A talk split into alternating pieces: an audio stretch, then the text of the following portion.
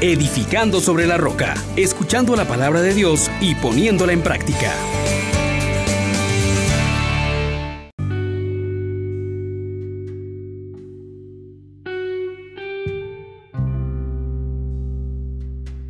Paz y alegría, hermanos, bienvenidos a Edificando sobre la Roca. Les saluda nuevamente el diácono Carlos César y hoy recordamos una frase que nos debe estar siempre animando. Jesucristo es el mismo ayer, hoy y siempre.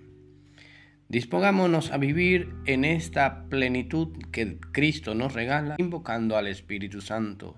Oh gran poder de Dios, enciéndenos en tu fuego el amor Oh Espíritu, que vienes de lo alto, llénanos de Dios. Oh Espíritu, óleo santo, úngenos en el amor. Ya estamos llegando casi al final de la carta a los hebreos.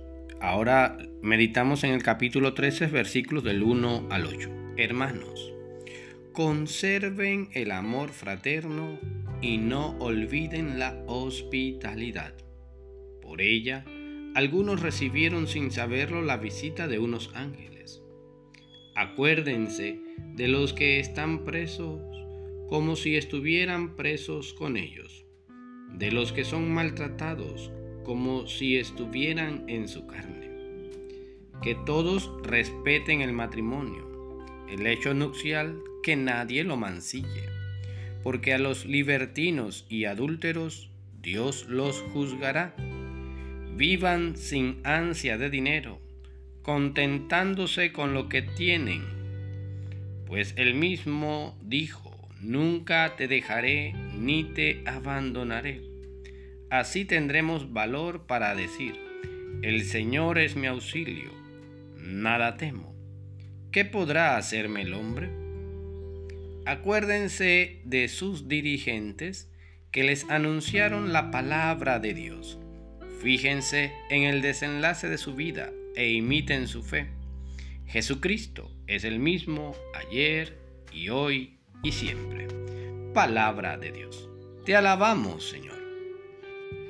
Queridos hermanos, ahora después de mirar toda la teología del sumo sacerdote, de nuestra posibilidad de acceder ahora al santuario y de llevar en nosotros la vida de Cristo, se nos propone con la carta a los hebreos una forma concreta, unas recomendaciones claras, precisas para la vida de la comunidad cristiana, para la vida de cada uno de nosotros. Se nos invita en primer lugar a conservar el amor fraterno y no olvidar la hospitalidad.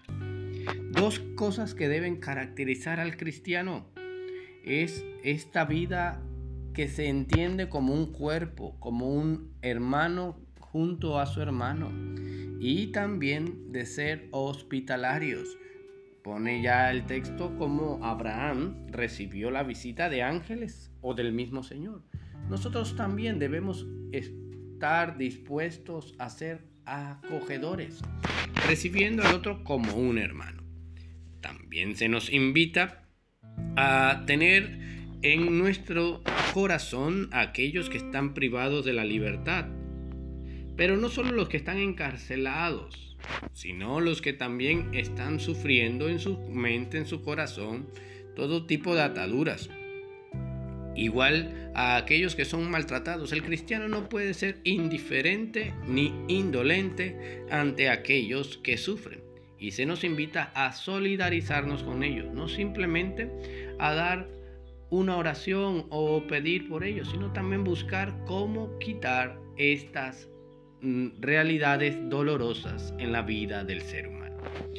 Y se nos pide que respetemos el matrimonio como signo de esta alianza de Dios con los hombres y se excluye todo tipo de eh, realidades de pecado que el mundo de hoy promueve, la libertad, el, el desenfreno sexual y todo aquello. Otro punto importante es el vivir sin afán de dineros, esta avaricia que corroe a nuestra sociedad y que hace que pisoteemos unos a otros.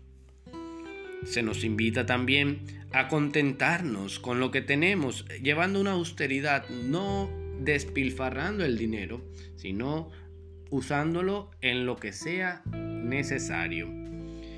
Pero también cierra de modo muy particular diciéndonos que a través de nuestras oraciones y de nuestras consideraciones de los jefes, de los que están vividos en conformidad a Dios, también nosotros vivamos.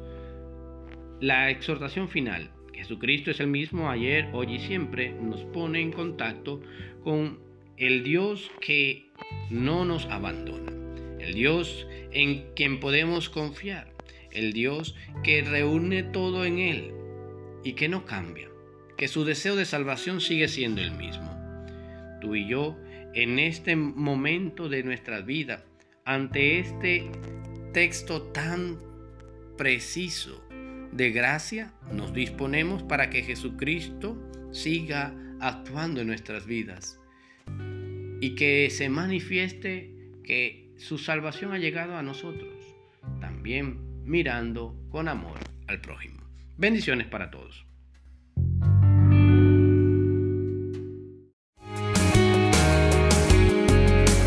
Les exhortamos, hermanos, por la misericordia de Dios, que pongan por obra la palabra y no se contenten solo con oírla.